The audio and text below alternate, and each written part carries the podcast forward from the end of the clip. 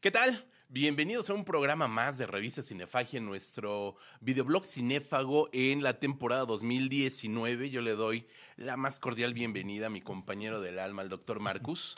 Hola, ¿qué tal? Bueno, ¿cómo están todos los que nos están viendo? Estamos aquí en el tercer programa de esta temporada 2019. Ahora sí, cruzando los dedos para que salgamos con uno a la semana, por lo menos, que no se nos corte la racha. Eh, si todo sale bien, el próximo sí vamos a tener un invitado, que pues, es un invitado muy especial, pero pues, no vamos a soltar prenda ahorita. No vamos a quemar. No, no.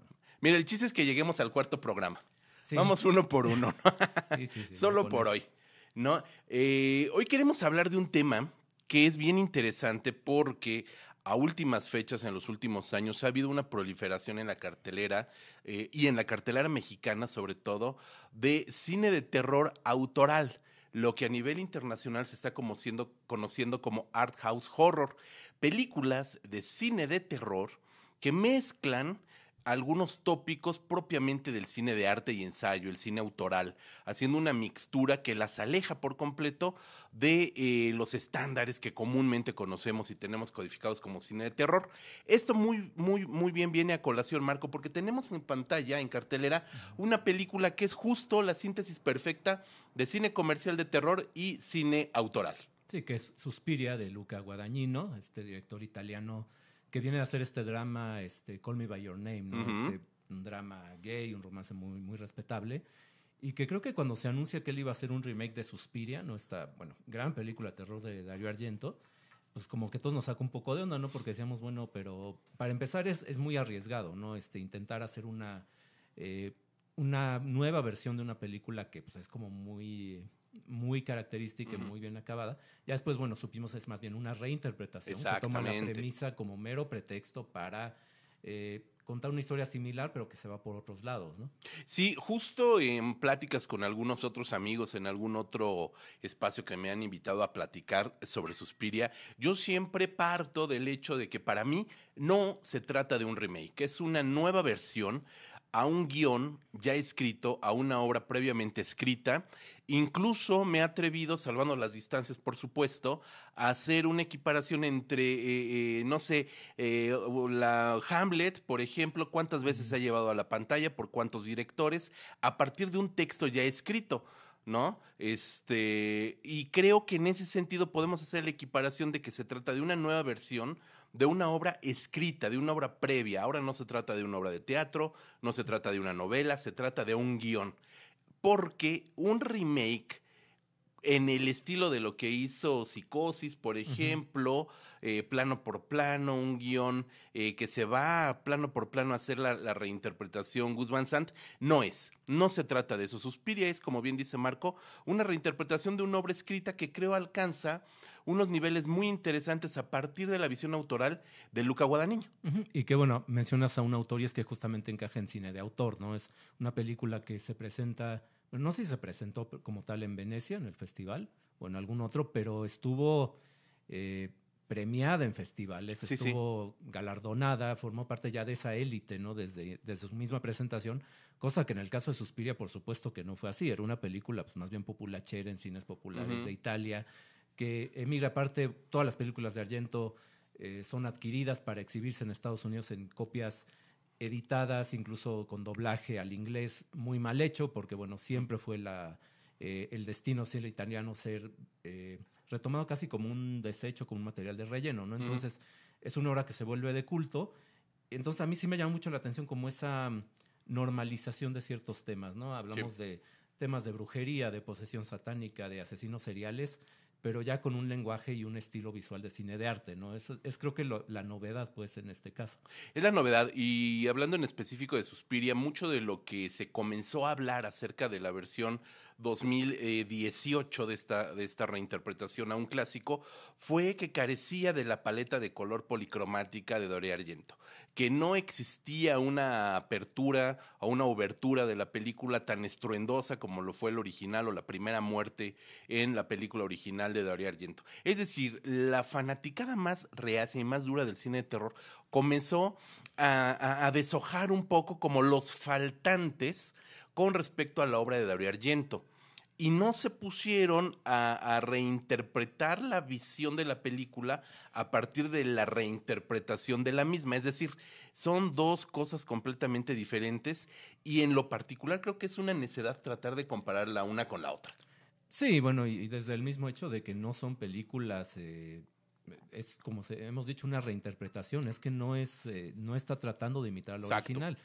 Eh, y bueno, ya yéndonos, aunque bueno, Suspiria, la de Argento es de mis películas favoritas y a mí me gusta, de hecho, más esa versión que la, mm. que la nueva, pero no es por una cuestión de querer compararlas a la fuerza, ¿no? A mí, la de Guadañino me parece, eh, bueno, sí plantea muchas cosas interesantes. Tilda Swinton está incomparable eh, en todos los papeles que hace, que no, no, es nada más uno. Excepcional. Este, Dakota Johnson nos actúa de vez en cuando, este como que de repente le cambia la expresión del rostro, cosa que es bastante notable.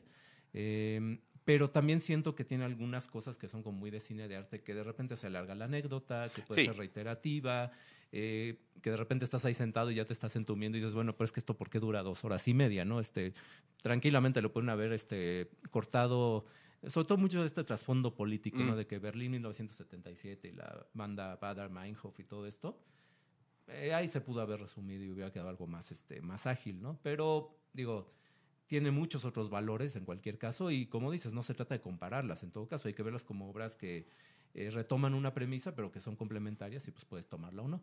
Exacto, eh, nada más eh, apuntalando tu comentario, a mí el contexto político que le da me parece que es justamente el sustento que diferencia a esta película de la película de Argento. ¿A qué voy? La película de Argento es total y absolutamente fantástica dentro de lo siniestro maravilloso. Sabemos que existe una, un, ente paranormal que está presente. Y esta película, eh, en lugar de ponderar eso, pondera justo todo este clima político que lo espejea de alguna manera al interior de lo que sucede en el colegio, un colegio dividido en dos facciones. Entonces, de alguna manera, ese contexto espacio-temporal de la Alemania dividida, no, es, no es gratuito, pues que la escuela está enfrente del muro, del muro de Berlín, eh, le da también una ganancia muy propia a la película, pero sin lugar a dudas, sí, creo que ahí ese sería como, como el puntito a reclamarle a, a em, se regodea de más en la contextualización de la película. Está muy bien planteada, pero un poco más acotada hubiera resultado hasta más ágil en la, en la estructura, ¿no? Sí, eh, bueno, nada más para, para terminar, digamos, que cerrar el tema de Suspiria, porque vamos a hablar de otras películas.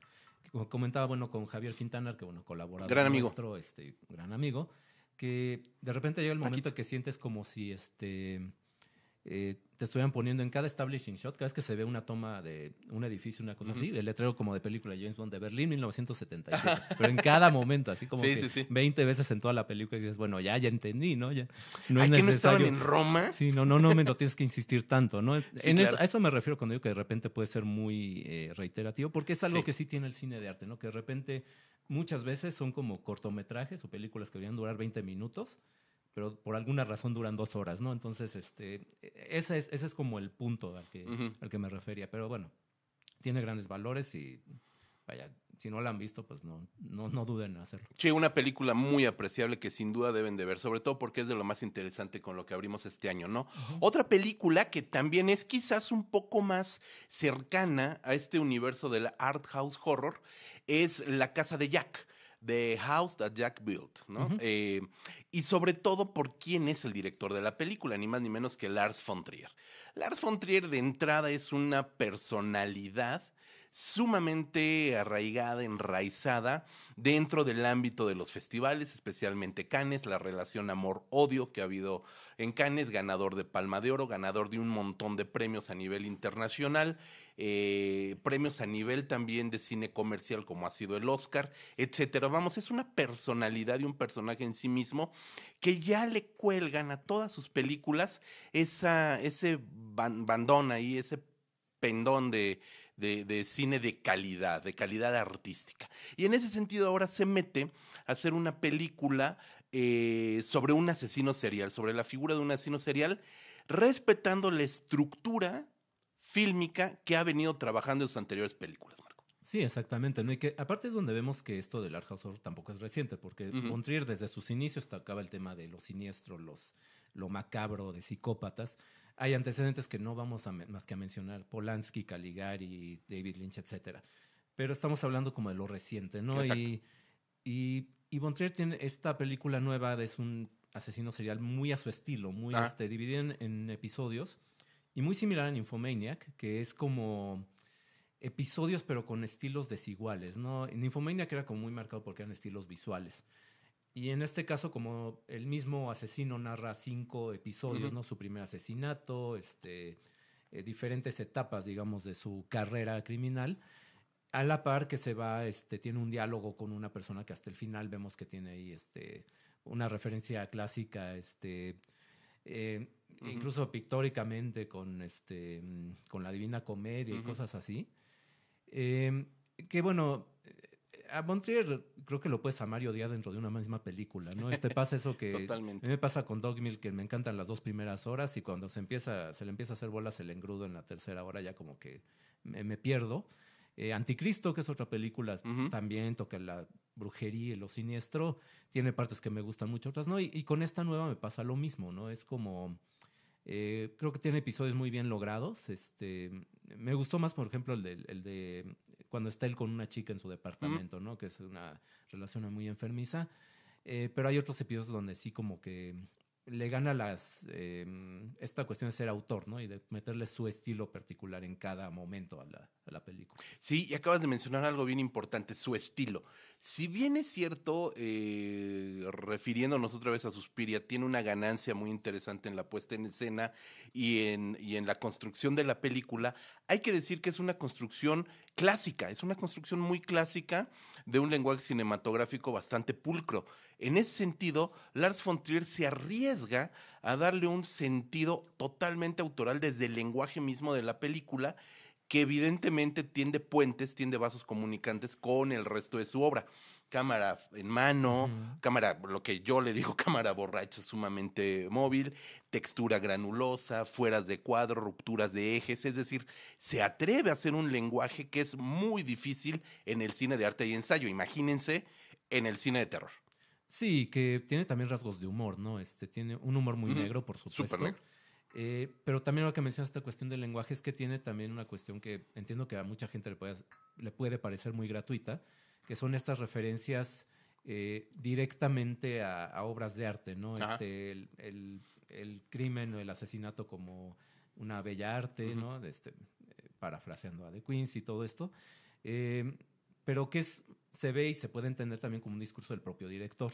Sobre todo por la parte donde habla de Hitler y donde ya empieza a meterse Ajá. como... Si se metió en camisa de once horas con sus declaraciones en Cannes, esto de que, que él comprendía a Hitler, que era un ser humano a fin de cuentas, y por eso lo, lo vetaron casi durante, no sé, 10 años, eh, pues no aprendió, ¿no? No, no, este, no entiende y sigue en lo mismo y empieza toda vez ahí como que una justificación que no sabe si es el personaje o el, el director, ¿no? Entonces, es lo que hace también muy rocoso, pues, a, a Von Trier, ¿no? Nunca sabes si está hablando en serio, nunca te sabes eh, si realmente se cree lo que, el discurso que te está vendiendo. Eh, Aún así, bueno, la película sí tiene, dentro de este revoltijo estético, tiene cosas, escenas muy bien logradas, Uf. episodios muy buenos. De repente se puede colgar en, algunas, en algunos momentos, pero es que es Von Trier, ¿no? Es, Es von Trier. es su estilo. Y al final de cuentas otra película que también dura dos horas y media. También. Entonces pareciera ser, ya veremos si es una de las constantes o no, que el cine de terror autoral se tiene que ir arriba de las dos horas, ¿no? Pues sí, este. y, podríamos seguir, bueno, eh, ah, es que me viene a la mente una que no dura dos, no- dura menos, dura 90 minutos. Ajá. Eh, y es este, bueno, ya viniéndonos pues al, a este, a las Américas, que es este mm, eh, It Comes at Night, Ajá. viene de noche, que es como le pusieron aquí, de Trey Edward Schultz, que es el director, un director que tiene apenas, tenía una película previa que es Krisha, y es esta es su segunda película, le fue bastante bien en crítica con esta. Em, pero bueno, es que yo mencioné que es- dura 90 minutos, pero se siente más larga porque no pasa nada. Es este, es una cuestión em, de una familia encerrada en una especie como de post-apocalipsis.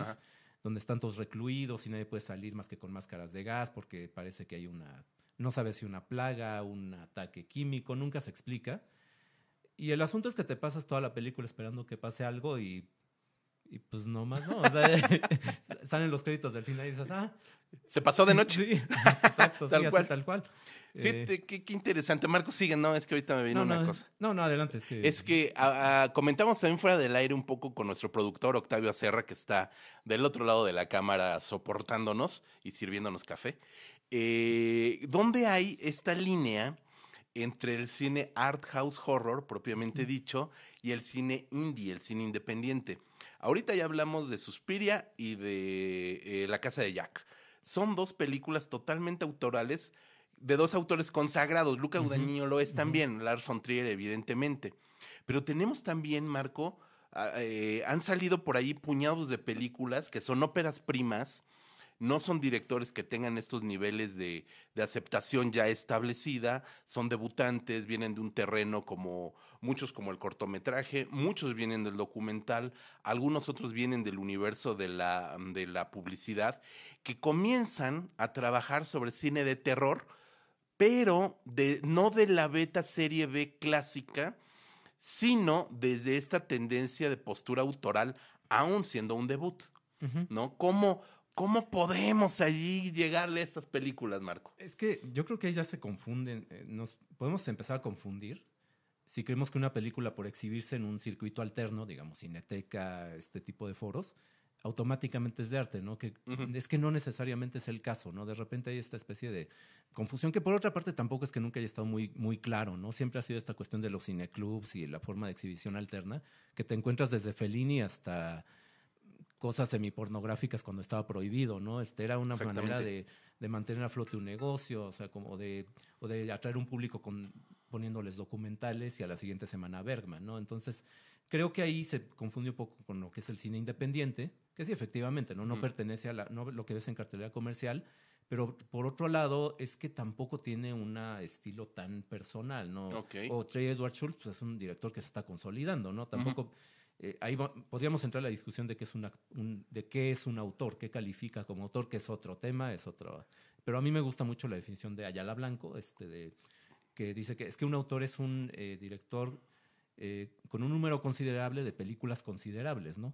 Exacto. Y no alguien que es que yo quiero ser yo quiero ser único y detergente y voy a hacer este voy a poner la cámara al revés y voy a hacer cosas raras y ya des- soy un autor desde mi primer película. No, ejemplo, en este caso específico de It Comes at Night, eh, creo que Trey Edward Schultz está como en formación, ¿no? Está apenas en, en proceso, pero por alguna razón pegó mucho su película con la crítica, este, Ujú. le súper encantó, es como que, bueno, es que no, es- no hay violencia gratuita, pues sí, pero no pasa nada, ¿no? Este, pues es que no hay, no hay violencia ni nada, ¿no? Te pasas. de- hay como. A mí me llamó mucho la atención que como varias secuencias de sueño, de estas pesadillas típicas que el personaje Oníricos. se despierta. Ujú. Porque de otra manera realmente es la única eh, razón como para que no te aburras o no, no te, te duermas, porque como que interrumpe eh, momentos en la película donde de otra manera sería totalmente plana. Sí, claro, y, es un poco lo que sucede. A lo mejor voy a aventar ahorita dos películas, Marco, que seguramente muchos de quienes nos están viendo ya conocen. Una, eh, Get Out, que se convirtió en un hitazo en el 2017. Comentábamos también antes de iniciar el programa que apareció como. apareció en las portadas de revistas como Sign and Sound, como Cahiers du Cinema, eh, como Positive, eh, entre lo mejor del año del 2007 eh, 2017, perdón, siendo como el, el gran boom de este cine art house horror. Y otra película que también tuvo un boom impresionante, también a nivel de público, que fue It Follows, ¿no? Esta película que era una alegoría de las enfermedades sexuales este, en el universo eh, juvenil. Eh, allí también estamos ante estas eh, eh, recientes obras de cineastas recientes que pegan en la crítica y en el público, cosa que tiene un mérito, ¿no? Sí, efectivamente, pero es que creo que ahí regresamos a la discusión de si son este indie o, o arty, ¿no? Este, para mí Get Out, pues digo, eh, digo, más allá de que no me convenció tanto como a casi todo el mundo, porque Ujú. yo siento que es Stepford Wives versión este, Sí, sí, sí. rapera, este, o sea, no, es como una reiteración de lo que se había visto, este, pero eh, digamos no le veo tanto lo artístico, aunque bueno, Jordan Peele por lo menos creo que tiene una voz más, más interesante. Y en el caso de It Follows, a mí también me parece este, pues igual, un cine independiente, este, creo que con una propuesta interesante, aunque al final también se acaba este, como medio de ahí desbarrancando. Se ¿no? desgasta Sí, en, sí, su, es- en su propuesta. Sí, eh, eh, creo que empieza muy bien. Este It Follows eh, genera atmósferas muy bien logradas. Ujú. Em, pero llega el momento, muchos comparan el desenlace con un episodio de Scooby-Doo, ¿no? Por esta cuestión de que están en la piscina y este aventándole cazuelas al, al ente este que los está persiguiendo, que es cuando ya se empieza a caer un poco en el humor involuntario. Sí, ¿no? sí, sí. Este, Es que a lo mejor también está una parte ahí de, de la clave. Estamos empezando a desenmarañar cosas. eh, quienes nos están viendo no tienen por qué hacernos caso, ni mucho menos. Eh, pero a lo mejor el desgaste de la propia premisa es lo que hace que una película pierda también sentido autoral. Es decir, una película como Suspiria o como La Casa de Jack se sostienen en su discurso. A lo mejor una película como It Follows o como Get Out termina dentro de la propia película desgastándose, no se sostiene al final. Sí, sí, porque es un asunto más narrativo, ¿no? A fin de cuentas, ¿no? Eh, a lo mejor visualmente, a nivel eh, eh, puesta en escena, no tienen tanta propuesta y ya depende mucho que compres la historia o no. O sea, o que compres las actuaciones o que compres la este, narración como tal, ¿no? Eh, pero bueno, digamos que son películas que a, a pesar de todo funcionan muy bien y pues como dices, pues nadie tiene por qué hacernos caso a nosotros. Efectivamente, ¿no? Somos como los viejitos de los mopes que están ahí mentando madres ahí en Gallola, pues Ni quien los pele. exactamente. Pero aunque no nos pelen, vamos a continuar unos minutos más. Marco, ¿qué otra película que tú consideres art house horror eh, po- podemos discutir y, y decirle a nuestros visores que, que revisen? Ah, bueno, este, yo igual voy a mencionar que pegó y que seguramente es, es, este, muchos la habrán visto, pero que creo que ahí viene otro, otro tema, ¿no? Que es este Raw, bueno, el título en inglés la de Julia Ducournau, esta película francesa, una directora debutante, pero bueno, creo que se le ven más hechuras a Voraz ella. en México. Voraz, es como se llama, y Grab es el título original en francés. Eh, una película que aquí la vendieron como que eh, casi casi iban a tener doctores y enfermeras en la sala por si te desmayabas, porque era una violencia desmedida.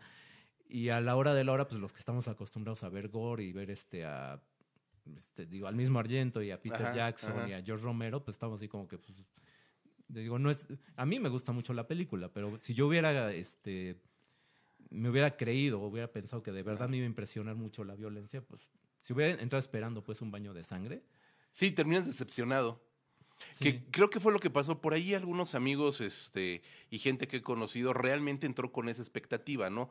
Eh, buscaban, debido a toda la publicidad que le hizo Caníbal, además la distribuidora se llama Caníbal en México, este, y, y haciendo toda una parafernalia, pues. es, eh, creo entendible a propósito de querer vender una película de tema un poco difícil de estética difícil para grandes públicos la intentaron vender como el non plus ultra del gore eh, cinematográfico, lo cual no es la película. ¿Tiene escenas sangrientas? Sí, sí las tiene.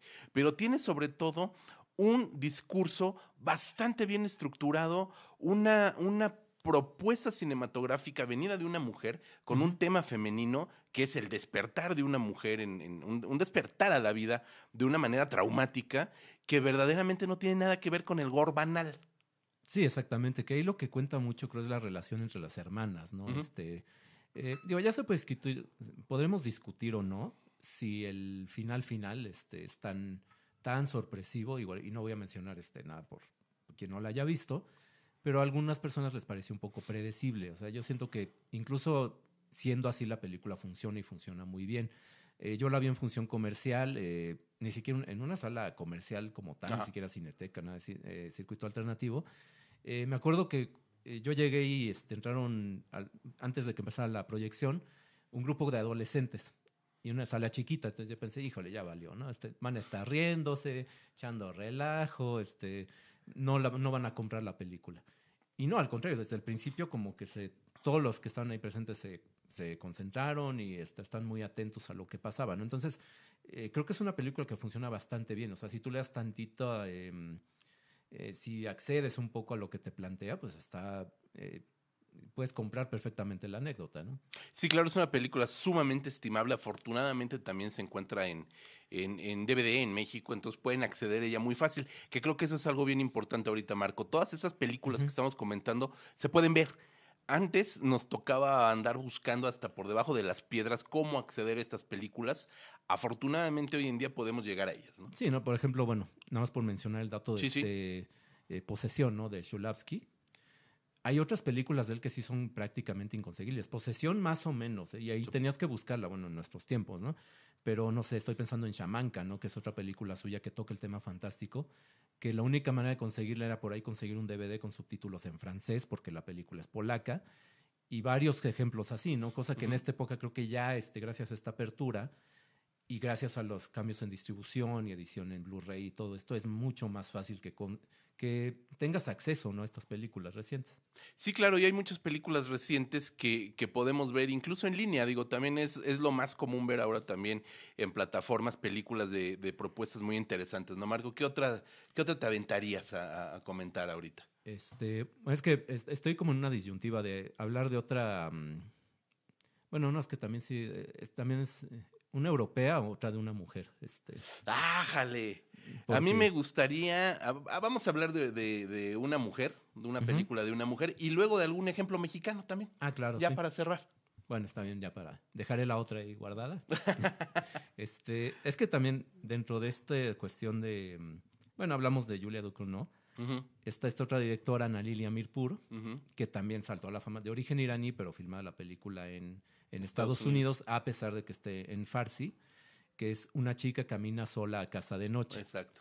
Eh, que es una película que también dividió opiniones. Este, yo tengo a muchos amigos y amigas que les encanta, ¿no? que les parece una genialidad esta reinterpretación del mito vampírico. Ah, bueno, porque no habíamos mencionado películas de vampiros. de vampiros. Que es, este, otra cosa. Uh -huh, uh -huh. Pero que para mí este, sí siento que cae un poco en... Yo la veía y me acordaba mucho de la película esta Ghost World.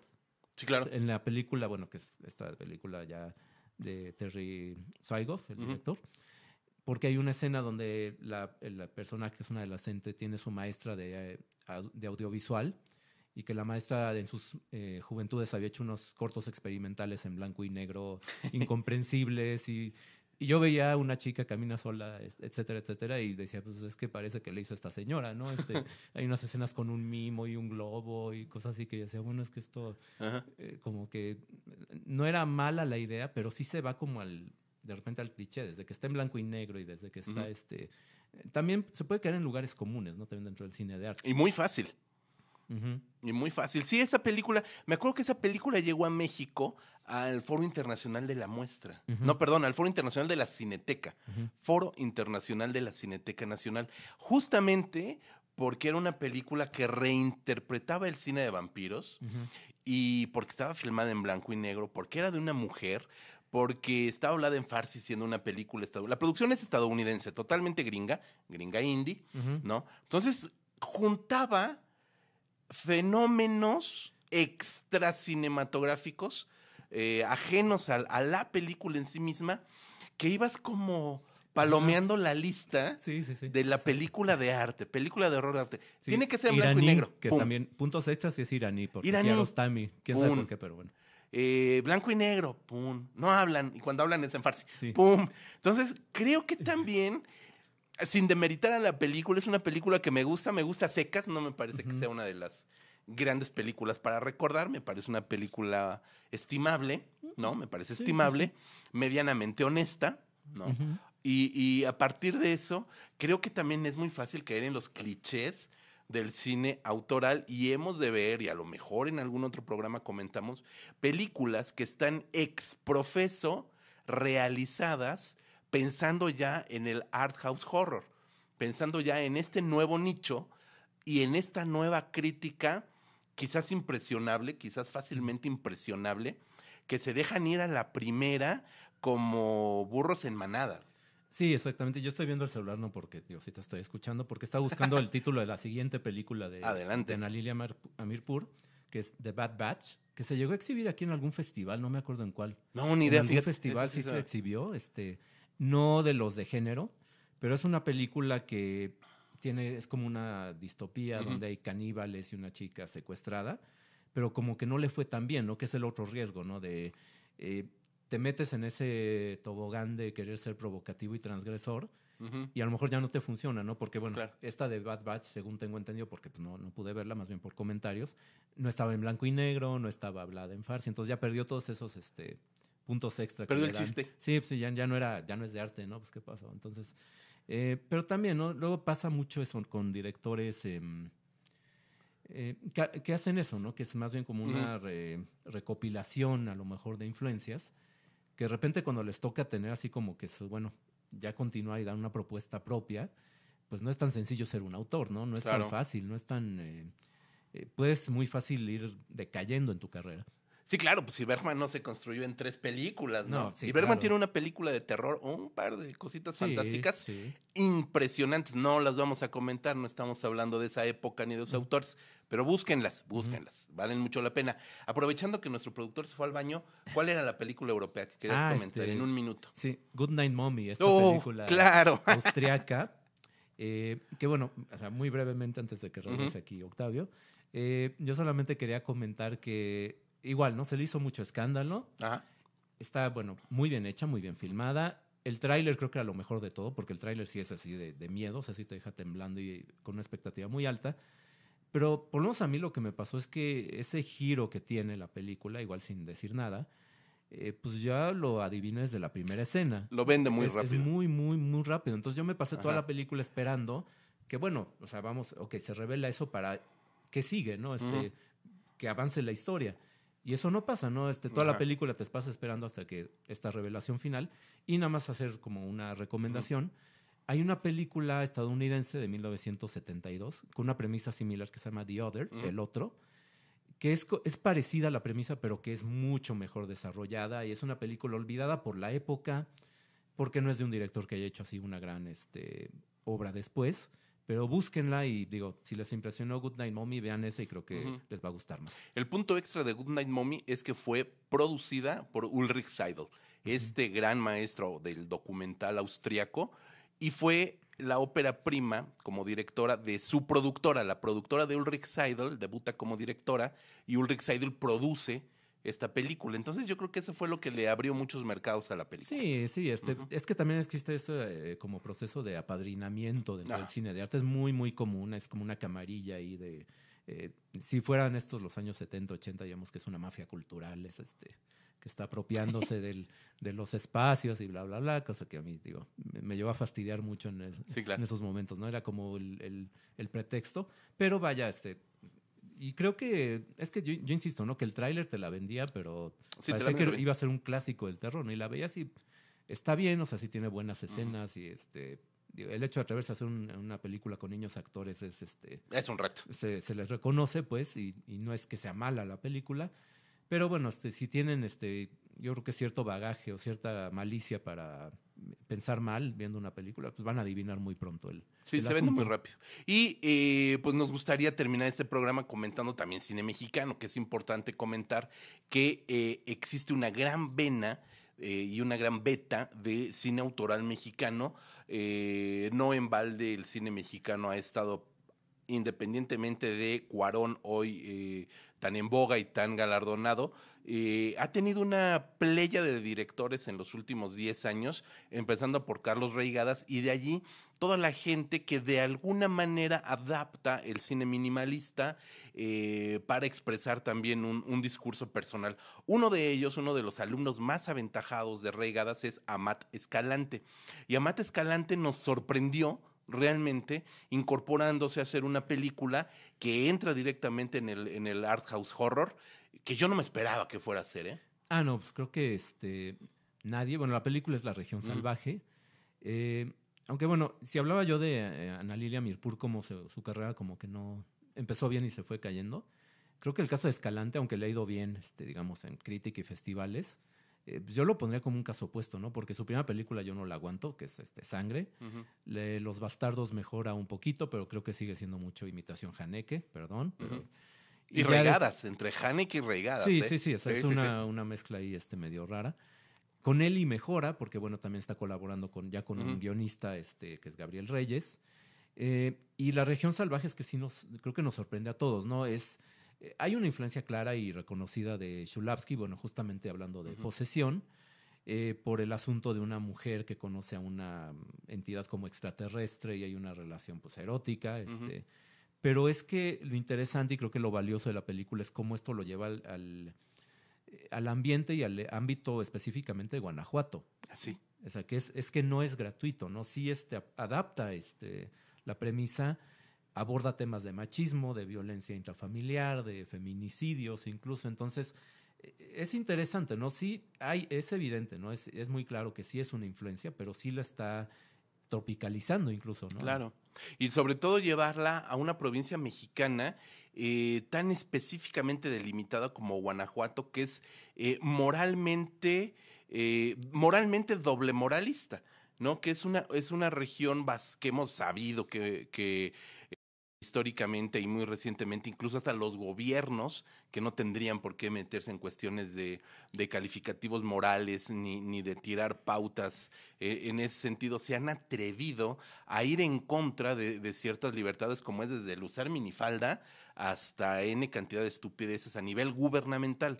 Entonces, en ese sentido, creo que, que, también gran parte del acierto de esta película es justamente situarla en un universo eh, cerrado, cerrado de verdad con candado para la apertura de ideas eh, artísticas, de ideas de avanzada, de, de, ideas que realmente permitan una apertura, no solamente en cuestiones artísticas, sino incluso también apertura a nivel de comportamientos, sobre todo femeninos, ¿no? Eso es muy importante. Sí, que se exprese de una manera este, explícita, ¿no? Digamos, en, a través de efectos especiales que aparte están muy bien ah. logrados porque eso, es que eso también sorprende, ¿no? Que eh, en cuanto a manufactura ya no estamos en esta eh, época de donde incluso el mismo cine de aliento mexicano, el cine más ambicioso, se tomaba como pretexto este, bueno, es que aquí no tenemos efectos especiales, entonces por eso la imagen está toda este, deslavada y, y no se oye bien, pero es una intención artística. No, es que eh, ahí sí, digamos, la manufactura está, está a la altura y y sí, es que como dices, refleja muy bien cierto, un tema muy específico, la doble moral, este, y lo explora de una manera que va más allá de la, de la imitación, ¿no? Sí, creo que es una película sumamente estimable, eh, verdaderamente eh, Amate Escalante no, nos sorprende, a mí me deja total y absolutamente patidifuso con esta película, porque además, eh, sin lugar a dudas, tiene que estar ya contemplada como una de las grandes películas de cine de terror mexicanas, independientemente del, de la etiqueta del art house horror, creo que tiene que estar ya en los listados de cine de terror mexicano de manera obligatoria. Sí, exactamente. Y bueno, ya no vamos a mencionar este más películas. Este, hay, hay muchísimas. Y bueno, mexicana está, bueno, ayer Maravilla fui, que tiene un toque fantástico. Está eh, por ahí un poco tormentero, esta película de Rubén sí, que tiene ahí un elemento sugerido de fantasía, pero que va en contra de lo que él había hecho en películas este, muy naturalistas como Familia Tortuga, ¿no? Entonces, que también como que hay, creo que hay cierto interés ya también esta nueva cámara de directores por ya explorar otros, otro tipo de temas. Sí, y eso es muy interesante porque todavía vienen jóvenes que ya están creciendo, sobre todo influenciados eh, y lo que comentábamos antes, eh, Marco, a la posibilidad de acceder a materiales que antes no se podían ver. Lo mismo pueden ver ahora las películas que no les vamos a decir de Bergman, como Zulavsky, como El despertar del diablo y como las películas más grotescas y chapuceras que puedan existir. Y a partir del balance de esos gustos es que están creando obras que, ojo, pueden resultar todavía mucho más interesantes en el contexto del cine mexicano.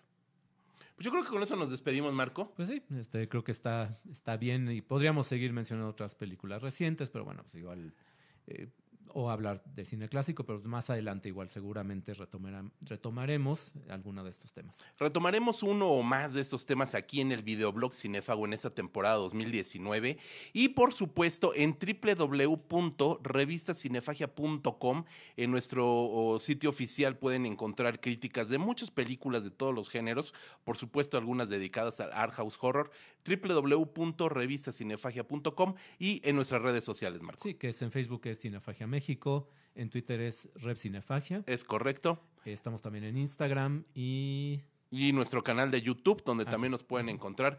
Eh, denle clic, suscríbanse, van a encontrar estos materiales, van a encontrar también materiales de las anteriores temporadas, pueden encontrar el programa de Paracinema, pueden encontrar muchas cosas más. Eh, yo le quiero agradecer, por supuesto, a Octavio Serra, nuestro productor eh, y director general, que nos aguanta siempre.